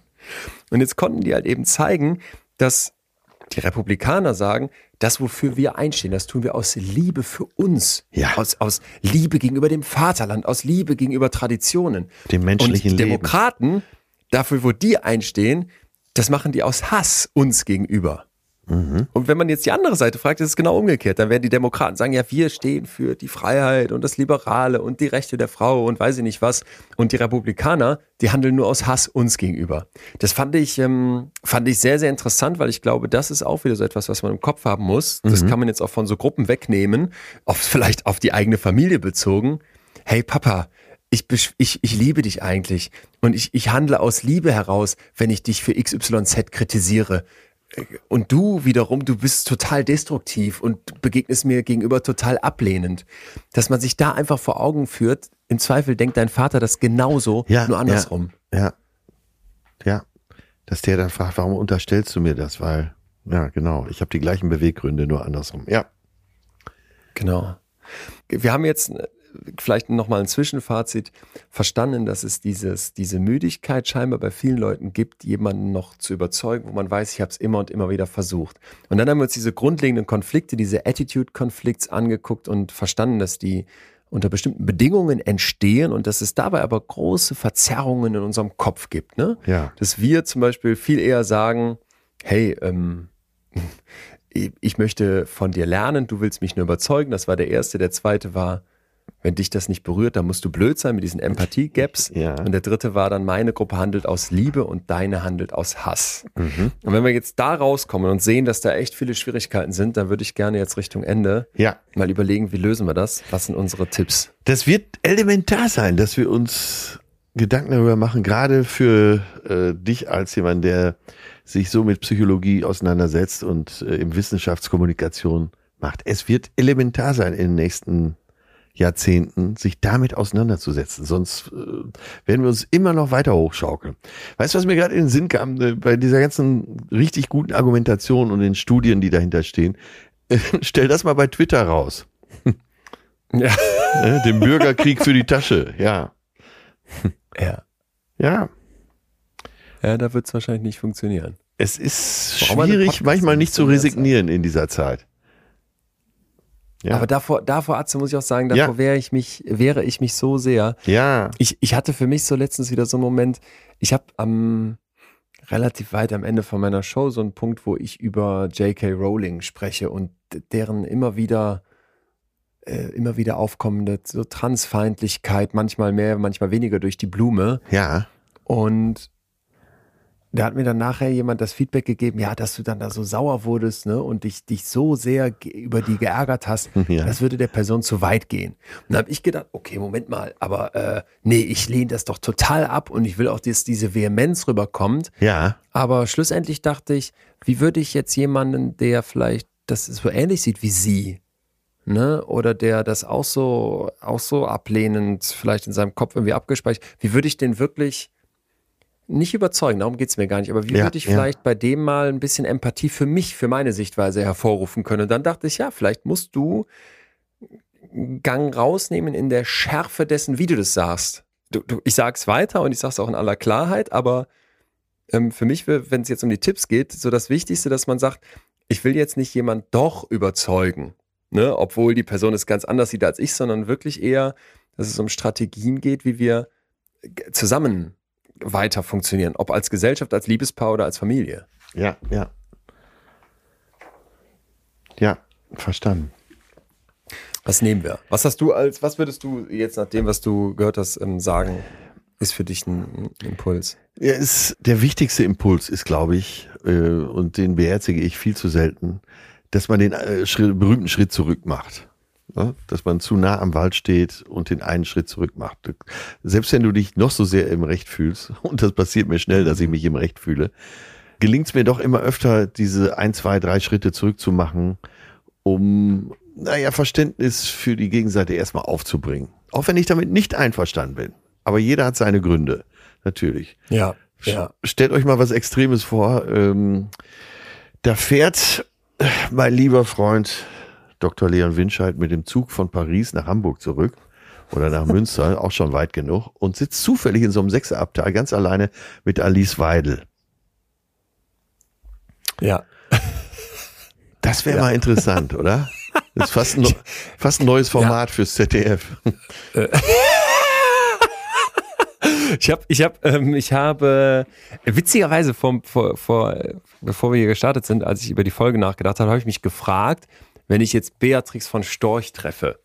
Ja. Die ist für mich, die ist, ich weiß nicht, ob die nochmal eine Schippe drauf ist, aber Beatrix von Storch, AfD, Ultra, die wäre für mich nochmal, also da habe ich mich so gefragt, all das, was wir jetzt hier besprochen haben, könnte ich das da anwenden?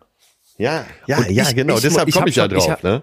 Total, ist ein total schöner Punkt. Ich habe schon ganz oft so ähm, Anfeindungen dann bekommen, wenn auch oft nett formuliert, aber so es gab, sehr starke Kritik, wenn ich dann zum Beispiel mit ähm, Ex-Neonazis oder ich habe ja auch mal diese rechte, rechte Influencerin interviewt, Ja. ähm, wenn ich mit denen sp überhaupt spreche.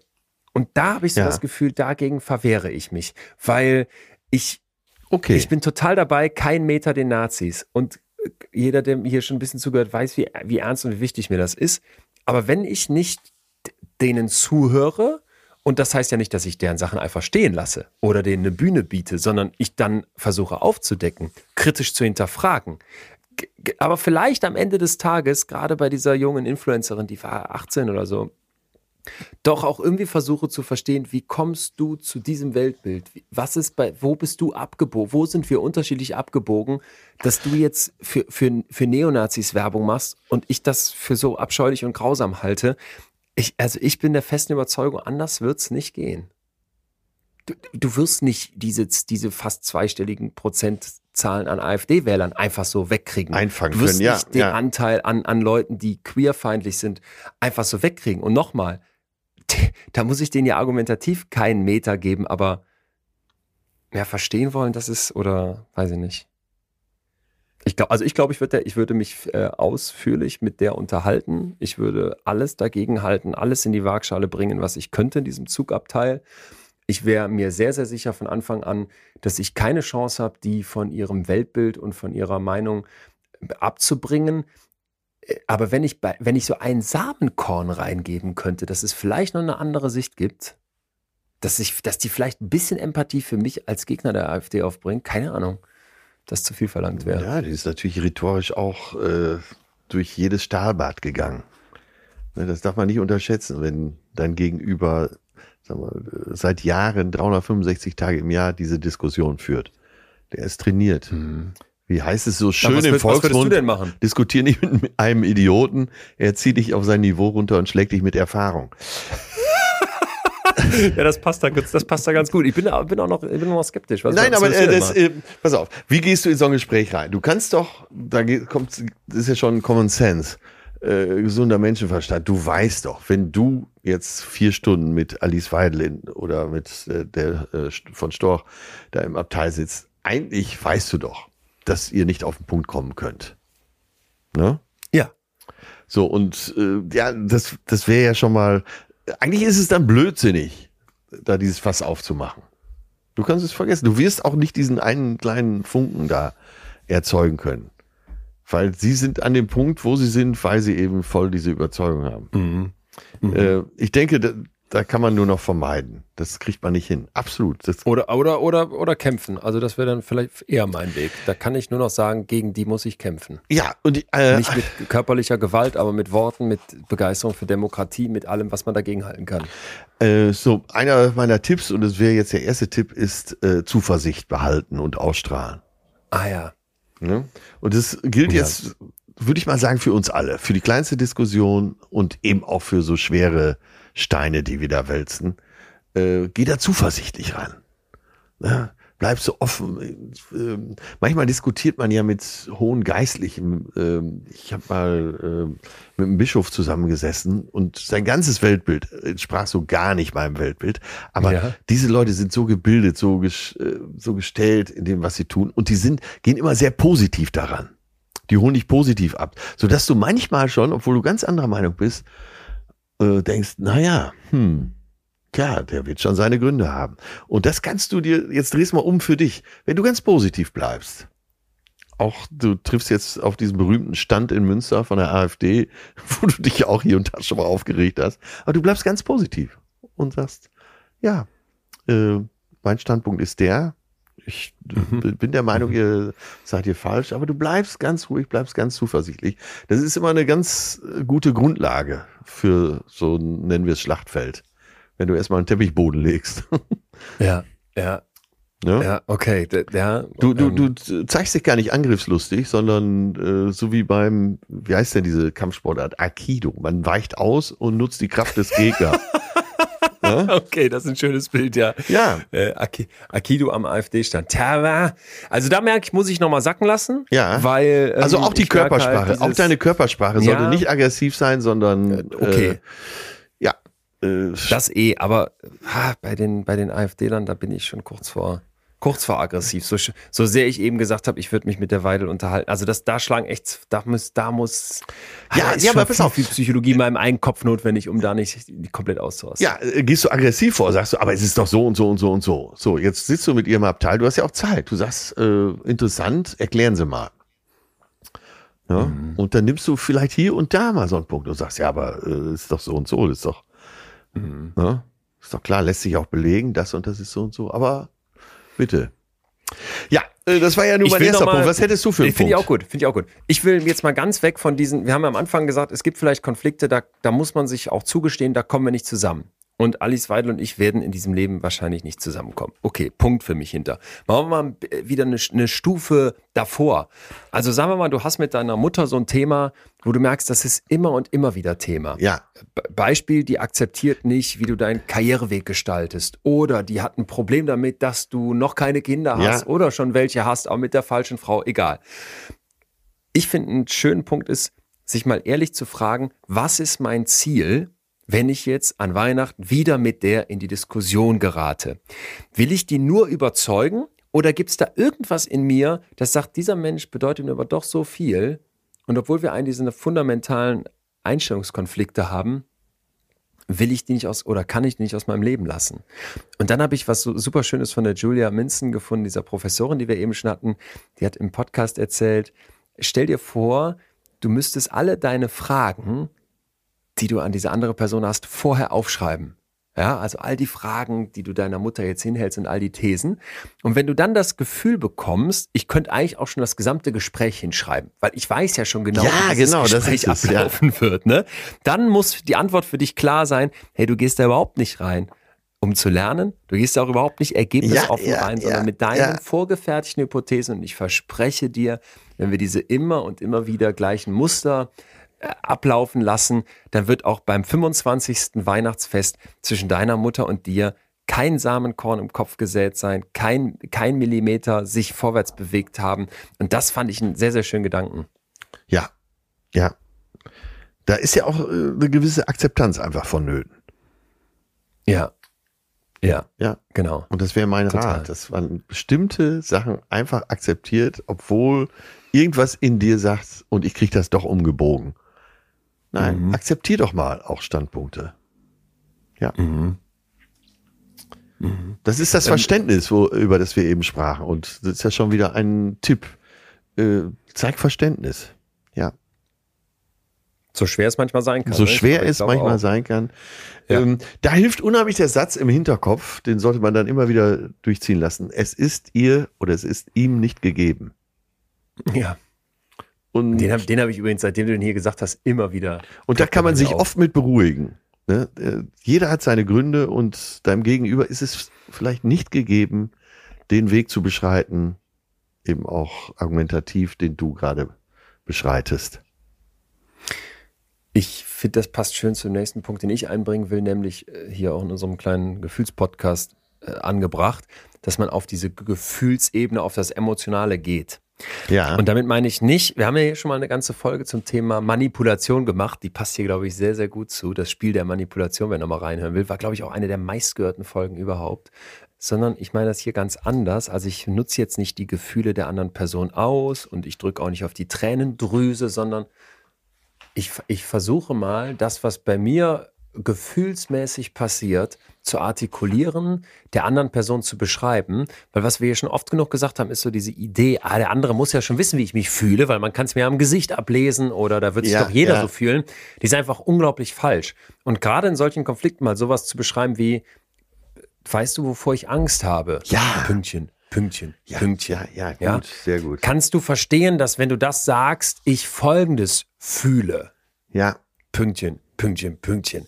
Dass man einfach mit, mit solchen Sätzen die andere Person mal mit in die eigene Gefühlsrealität reinnimmt. ja. Das würde ich dringend, dringend raten, wenn man so merkt, man kommt mit dem immer selben Konfliktmuster nicht vorwärts. Ja, vor allen Dingen müssen wir äh, uns ja auch immer wieder sagen, dass nicht die Anzahl und die Güte der Argumente das ausmacht, sondern äh, die Begegnung. Auf welcher Ebene begegnest du dir? Und es ist ja nichts wie in so einem Spiel, wo du, was weiß ich, äh, 15, in so einem Videospiel, wo du einfach 15 Schwerter mehr hast als der andere. Darum geht's ja, Ja, gar nicht. ja. Ne? Und das Ja. ist der falsche Ansatz, dass man einfach sagt, ich habe zehn so geile Argumente, diese Diskussion gewinne ich auf jeden Fall. Ja. hast du einen erfahrenen Diskussionspartner. Der zieht dir mit dem ersten Ding erst schon mal den Boden unter den Füßen weg. Ja, oder, oder selbst wenn du denkst, und es ist vielleicht auch so, in deiner Wahrnehmung, du hast die zehn Argumente und der andere hat nur eins, Mann, wieso, wieso führst du diesen Streit? Das wäre mir auch nochmal ein ganz wichtiger Ja. Punkt. Was willst du hier eigentlich erreichen? Ne? Bist du, gehst du in diesen Streit rein, vielleicht noch ein Punkt, ein Tipp, um die andere Person zu überzeugen oder wirklich zu lernen, das haben wir eben schon gehabt. Und wenn du denkst, ich habe hier die zehn Schwerter und die andere Person hat nur eins, dann ist ja klar, wie du da reingehst. Ja, genau. Ich bringe noch mal ein schönes Beispiel und zwar äh, Interview mit Stuttgart Barre zu seinem neuen Buch, was mittlerweile in Tagesleben sogar besprochen wurde. Die ganze Welt dreht durch. Aber egal, meine persönliche Meinung. Im Spiegel, eine der ersten Fragen war, glaube ich, schon, äh, es ist ja kein fiktionaler Roman. Es äh, ne, ist doch klar zu erkennen, um welche Figuren es hier geht. Stuttgart Barre als Argumentationsakrobat antwortet folgendes. Das mögen Sie so sehen. Ich jedoch habe eine objektivere Einstellung dazu. was, ist, was ist das eine unverschämte Antwort, oder? Geil. ich jedoch, ganz persönlich, also subjektiv, habe ein objektiver. Sehr schön. Sehr, fällt mir gut. Aber das ist mehr so, das ist für mich mehr sowas für einen Deb- Debattierclub. Ja. Ich wollte hier noch, einen, obwohl das ein sehr schönes Beispiel ist, ich wollte hier noch einen Punkt reingeben, den habe ich in letzter Zeit immer wieder gemerkt, ich weiß nicht, wie du das wahrnimmst. Für mich ist das ja alles noch neu. Dieser ganze Medienzirkus und, und wie da gearbeitet wird und welche Mächte und Kräfte da wirken. Ich habe so das Gefühl, das ist so eine unglaubliche Ja-Sager-Welt. Weißt Ja, du, da kommst ja, du mit, ja. ja. Leon, toll, ganz tolle Idee, Ja, klasse, ja, machen wir ja. genau so. Ja. Ähm, und dann ist, ist das Ergebnis scheiße. Ja, es tut uns leid, tschüss. Ja. Du erfährst oft nie die wahren Gründe. Genau, genau. Oft nie. Genau, es ist also oft, oft nie. nicht die wahren Gründe, ja. Okay. der einzigste. Ja, Ähm, genau. du, erfährst, du erfährst oft nie die wahren Gründe und dann ist für mich mittlerweile so ein Punkt in solchen Konfliktsituationen oder auch überhaupt in Diskussionen, danke fürs Widersprechen. Dass, dass Leute einfach wissen, dass du denen auch dankbar bist, wenn sie dir widersprechen. Und wenn man jetzt denkt, hä, wieso, das passt ja so gar nicht in mein Weltbild, ja, dann sollte man sich vielleicht wirklich mal hinterfragen, weil ich, ich für mich einfach immer mehr so lerne, egal welche Hierarchiestufe, egal woher das kommt, wenn mir jemand widerspricht, wenn mir jemand zu irgendwas Kontra gibt, das ist total, total hilfreich. Ja. Ich hatte das gerade letztens, dass, dass ähm, ich kann da jetzt nicht so ins Detail gehen, aber wir hatten so eine geschäftliche Situation und wir waren da als komplettes Team und haben uns so, äh, haben so gemacht, wie wir es halt so machen. Und dann kam jemand von außen und meinte, hör mal, ich muss euch hier mal in Punkt XY kritisieren. Und alle waren so ein bisschen vor den Kopf gestoßen und dachten, hä? Und ich bin im Nachhinein so dankbar, dass da jemand widersprochen hat, ähm, weil, weil es gibt ja eigentlich fast nichts Schöneres, als zu erkennen, dass man falsch lag. In, in keinem Moment ist die Einsicht größer. Du warst lange von X überzeugt, jetzt kommt von mir aus eine neue Studie, in meiner Welt ist das oft so, und zeigt dir, Y ist richtig. Wow, wann habe ich mehr gelernt als da gerade? Und deswegen sich fürs Widersprechen bedanken. Ich glaube, das kann in solchen Konflikten eine Basis schaffen. Sehr gut. Total wertvoll. Sehr gut. Ist, ich kenne aber wirklich wenige Menschen, die so kritikfähig sind wie du. Wahnsinn. Das ist, Ja, aber auch, auch also erstens. du kannst es ja sogar begründen, aber äh, ich, Ja. ich finde das schon beeindruckend. Das hat auch bei mir was kann es- bewirkt. Man kann sich das, finde ich, erstens, also es ist, wenn überhaupt hart antrainiert, weil ich weiß gar nicht, ob ich dir so uneingeschränkt zustimmen will. Es ist, wenn überhaupt hart antrainiert und, und dann am Ende etwas, wovon du ganz egoistisch profitierst. Davon bin ich fest überzeugt.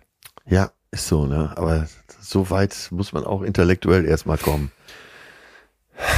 Atze mi amor. Ja. Kommen wir Richtung Ende? Hast du noch was offen? Hast du noch ein Schwert in deinem, in deinem Argumentationsköcher? Ich will doch nur, Noch ein Schwert in der lieb haben. Scheide. Das sind die schlimmsten übrigens, die sowas sagen. Ja. Äh, sowas sagt nämlich Sergei Lavrov, der sowjetische, äh, der russische Außenminister, auch gerne. Und äh, der passt eigentlich zu dem, was wir heute besprochen haben. Der hat vor den Vereinten Nationen gestern gesprochen. Und äh, wenn du die Argumente hörst, musst du auch erstmal sagen, naja, hm, hat er recht. Kann man auch so sehen, okay. Ja, kann man auch so sehen. Ja. Ja. Ja, ich, ähm, ich habe letztens im Economist Podcast ähm, gehört, dass vier Milliarden Menschen auf dieser Welt in Gesellschaften leben, die sich noch nicht beim Ukraine-Krieg positioniert haben, also die noch keine Seite ergriffen haben. Da dachte ich, Ja. was? Also weißt du, in unserer Weltsicht hier Ja, ja, ist es genau. so klar. Ja. Und es ist auch klar, Russland der Aggressor. Jetzt gibt's vier Milliarden, das fand ich eine unglaubliche Ja. Zahl, wo die Länder sagen, wir sind noch gar nicht positioniert. Dann wird's eine riesige Zahl geben, die sagen, wir sind auf der Seite von Russland. Und Ja. dann gibt's halt deine Sicht der Dinge. Und vielleicht ist das ein Moment, wo du so klar davon überzeugt bist, Dass die Russland ganze ist der Welt. Aggressor. Ja. Und das will ich hier gar nicht schmälern. Ganz im Gegenteil, ich bin davon felsenfest überzeugt. Und ich würde mir wünschen, dass alle davon überzeugt sind, aber das ist nicht der Fall. Das ist nicht der Fall. Und damit musst du jetzt hier irgendwie auf dieser Welt umgehen. Ja, oh Gott, das ist nochmal ein Riesenfass zum Schluss. Atze, ich würde sagen, ist ich, ein ich- ich Riesenfass wollte noch, und äh, auch da hat es einen Weg gegeben dahin und äh, den kann man sicher auch nicht bestreiten. Es ist eigentlich ein gutes Beispiel dafür, dass man, auch wenn man zu einem anderen Schluss kommt, ja äh, auch erstmal versuchen kann, die Gegenseite zu verstehen. Ja, aber wie du schon zumindest, sagst, ein zumindest wie sie zu ihrer Meinung kam. Ja. Was hältst du denn davon, wenn das ein, Ja. noch ein Schlussgedanke ist? Wenn ich am Ende nicht deiner Meinung bin und wenn ich das ganz anders sehe, absolut dein Recht und an vielen Stellen bestimmt auch nicht nur notwendig, sondern gut, toll, kämpf für deine, für deine Meinung, aber als, als Minimalanspruch verstehen wollen, wieso die andere Seite das so sieht, wie die zu ihrer Einsicht kam. Das könnte dann vielleicht jetzt bei Russland so was Historisches sein. Das könnte dann bei einer, bei einer Beatrice von Storch. Da hätte ich tausend Fragen. Hast du irgendwie, was hast du, was hast du, wie haben deine Eltern dich erzogen? Was hast du, hast, hast du auch Geschichtsunterricht an der Schule? Ich will es gar nicht ins Lächerliche ziehen. Aber dass man wirklich einen Anspruch hat, wie, wie kommst du dazu? Ja. Ja. So. Äh, Das, war das ist eigentlich ein schöner letzter Gedanke. Wie kommst du, also man unterbricht und sagt, wie kommst du eigentlich auf diese Position? Ich will das verstehen. Hilf mir. Im Atze-Programm hieß es immer, da haben wir auch T-Shirts von gemacht, hilf mir, dich zu mögen. Aber in diesem Falle, das T-Shirt, hilf mir, dich zu verstehen. Ja. Ja. Und, und ehrlich gemeint, ne? Das Ja, ist, glaube ich, ganz ja, wichtig. ja, Ehrlichkeit. Nicht, dass du schon das ganze Gespräch und die Antworten der anderen Person hinschreiben könntest. Ach, Atze. Ach, mein lieber Leo, ich wäre so gerne bei dir da in Paris, bin aber in vier Wochen da. Einladung zu Harry Styles in Paris. Äh, wer, wer lädt sich denn zu sowas ein? Leute, die es gut mit mir meinen, glaube ich. Das ist sweet. Meine Freundin ist äh, total begeistert und äh, während unseres Gesprächs habe ich jetzt schon äh, einen Plan, wie ich es mache mit den Brauhäusern in Köln. Ja. Ich habe nämlich, bevor wir telefoniert haben, habe ich gesehen, es wird eine Tour angeboten vom äh, Tourismusverband Köln. Die zehn oder zwölf schönsten Brauhäuser in Köln. Ich glaube, dann habe ich gesehen. Ne? Das, Atze, überragend. Das Wenn- gibt's doch bestimmt auch als MyDays-Gutschein in so einer, diese My, bei dem MyDays-Gutschein muss ich mich mal aufregen, weil ich denke, welche irre Grafiker hat die Gestalt, die sehen so scheiße aus. Äh, da gibt's aber bestimmt auch eine Kölner Brauhaustour und dann kannst du die verschenken. Und wenn, dann kannst du ihr noch sagen, hier Schatz, wenn du doch was anderes machen willst, machen wir das zusammen. Sag mal, Ja, und schön. wenn sie was anderes machen will, weil sie ja keinen Alkohol trinkt, äh, willst du das mit mir machen, so eine Brauhaustour? Ja. und da, und dann kommen wir beiden Mansplainer nach Hause, setzen uns breitbeinig und angesoffen von den ganzen Kölsch auf deine Couch und erklären der nochmal richtig. Diese, Herr mal Schätzeler, weißt du denn nicht, die Kölner Brauke? Und dann haben wir so Fakten parat vom Köbis, alles erklärt. Ja. Das wird ein richtig schöner Abend. Wie heißt denn dieser. Beichtstuhl noch, wo äh, diese, wo die Abrechnungen stattfinden? Der hat doch auch einen besonderen Namen. Na Komm egal. ich jetzt nicht drauf. Okay. Wir werden das alles. ich, ich habe tatsächlich das mit Johannes Rotter, äh, Regisseur, Schauspieler, guter Drehbuchautor, habe ich tatsächlich im Pefkin gesessen in Köln, Friesenstraße. Und er war irgendwann so angetrunken, dass er auf den Tisch sprang und rief, die Musik ist die einzig legitime Form der Schöpfung zu huldigen. Ich meine, das sind Sätze, oder? Die können, können nur, die können, können ja nur an Orten mit kulturellem Hintergrund fallen. Wo gesoffen wird. Atze, darf ich noch eine Zuschrift zum Schluss bringen, die, Ja, bitte, bitte, bitte. Ja also einerseits hat sie, sie macht erst traurig, finde ich, ja, aber dann, also mich hat sie total berührt und das, äh, deswegen wollte ich das teilen. Hallo Leon, ich bin schon lange treue Hörerin von eurem Podcast. Ich habe immer wieder mal was für mich mitgenommen, aber die letzte Folge Machen Krisen stark hat mich im positiven Sinne total fertig gemacht. ja. 2021 ist unser dreijähriger Sohn nach einer eigentlichen Routine-OP plötzlich kollabiert und wir mussten drei Tage später entscheiden, dass die Maschinen abgeschaltet werden. Also eine große Krise, zumindest für mich, beziehungsweise mich und meinen Mann. Ja, Wir hatten damals jeweils eine Stunde bei einer Psychologin, die uns gesagt hat, wir würden alles richtig machen. Jetzt ist ein gutes Jahr vergangen und ich habe mich immer wieder ein bisschen schlecht gefühlt, weil ich den Tod meines Sohnes, zumindest jetzt gerade gefühlt in Anführungsstrichen, gut überstanden habe ja. und genau das Gefühl hatte, dass es mich stärker gemacht hat und ich gleichzeitig immer wieder Angst habe, dass es ja eigentlich nicht sein kann und dass ich mir das nur einrede, damit man überhaupt wieder normal in Anführungsstrichen leben kann. Ich glaube, bis hierhin kann, kann jeder erstmal mitfühlen. Und jetzt schreibt sie weiter, nach eurer Folge heute bin ich klüger und ja, mein Gehirn gibt mir dieses Gefühl, um mich zu schützen und um es mir zu ermöglichen, wieder glücklich zu werden. Vielleicht auf eine andere Art, aber trotzdem ein schönes und auf eine neue Weise glückliches Leben führen zu können. Für mich, meine Partnerschaft und meine beiden anderen Kinder. Ja. Kurz gesagt, diese Folge hat mir total den Druck genommen, dass alles in Ordnung ist, wie es gerade ist und wie ich mich fühle. Danke dafür, Laura. Ja, Ja, danke Laura für diese Zuschrift. Genau das. Ich genau das. Liebe Laura, vielen, vielen Dank zurück. Habe ich den ganzen Tag drüber nachgedacht, habe sie gestern Abend gelesen. Ja, Wahnsinn, ist ja, ach Mann, das ist, das ist so berührend, wenn man feststellt, dass was wir hier besprechen auch eine Wirkung hat. Ja. Ich hoffe, das ist nicht so egoistisch ausgedrückt. Nee, also hoffe ich jetzt, glaube ich auch nicht. Äh, vor allem bei dieser Krisenfolge, wo ich auch so dachte, ich weiß nicht, wie es dir ging, aber da saß ich auch davor und dachte, boah, das ist ein schwieriges Thema. Ja, das ist irgendwie ja. eins, wo man jetzt vielleicht nicht die einfachen Antworten hat und die komischen Chakra-Sprüche. Und dass dann jemand, der, der sowas erlebt hat, da so eine Nachricht nachher zu schreibt, das hat mich einfach total ja, bestätigt in, in, in dieser Idee der Wissenschaftskommunikation und überhaupt in dem hier. Ja. Naja. Aber ähm, nicht auf uns geguckt. Laura, an dich größten Respekt und vielen, vielen Dank für die Nachricht. Wirklich. Ja. Ja, das wollte ich dir noch, das wollten wir noch zum Schluss hier teilen und ich wollte es noch mit dir bequatschen. Aber damit, Atze, würde ich sagen, Ja, mein Lieber. Dann, gehe ich jetzt wieder ein bisschen Mousse Schokolade tanken. äh, wann kommst du aus Paris zurück? Boah, ich fahre direkt von hier nach Berlin. Da geht's weiter mit, einer, mit zwei Shows. Da haben wir direkt eine Zusatzshow, weil so viel, so viel Nachfrage war. Das ist nächste, nächste Woche. Hammer. Also komme ich gar nicht zurück. Es geht von da aus direkt weiter, aber dann energetisch wieder voll am Start und mit viel, viel Freude. Wir waren am äh, Montag mit Matze Hilscher essen und wir beide haben es quasi angestoßen, weil wir so stolz auf dich sind, bei dem, was du tust. Äh, das, das freut mich, Papa. Ja, von mir aus. Mi, mi amore. Da sind wir durch. Es gibt, es gibt heute ein kleines PS, muss ich dir das noch kurz sagen, denn es gibt ein Betthub voll, wer hier Lust hat, wer Podcast mag, soll ich noch kurz dranbleiben. Ansonsten sind wir durch oder hast du noch was? Äh, wir sind durch. Wir sind durch. Ich, ganz kleines Betthupfel, noch kein PS. Äh, ich möchte, weil ich mir jetzt alles Mögliche reingezogen habe zu äh, Stuttgart-Barre noch wach. Ich kann es jetzt wirklich auch langsam, ich habe das Buch auch gelesen, ich kann es auch langsam alles nicht mehr hören. Ich die beste Kritik von äh, Jagoda Marinic gehört, Kulturjournalistin des Jahres 2022, schlaue Frau, kann ich nur empfehlen. Und dabei habe ich für mich nochmal wieder entdeckt Deutschlandfunk Kultur. Kann ich sehr empfehlen. Ah, Hört da bitte. Ist, also ist jetzt Ja. mein Nummer eins Podcast, da geht's morgens immer mit los. Großartig. Sehr schön. Sehr schön.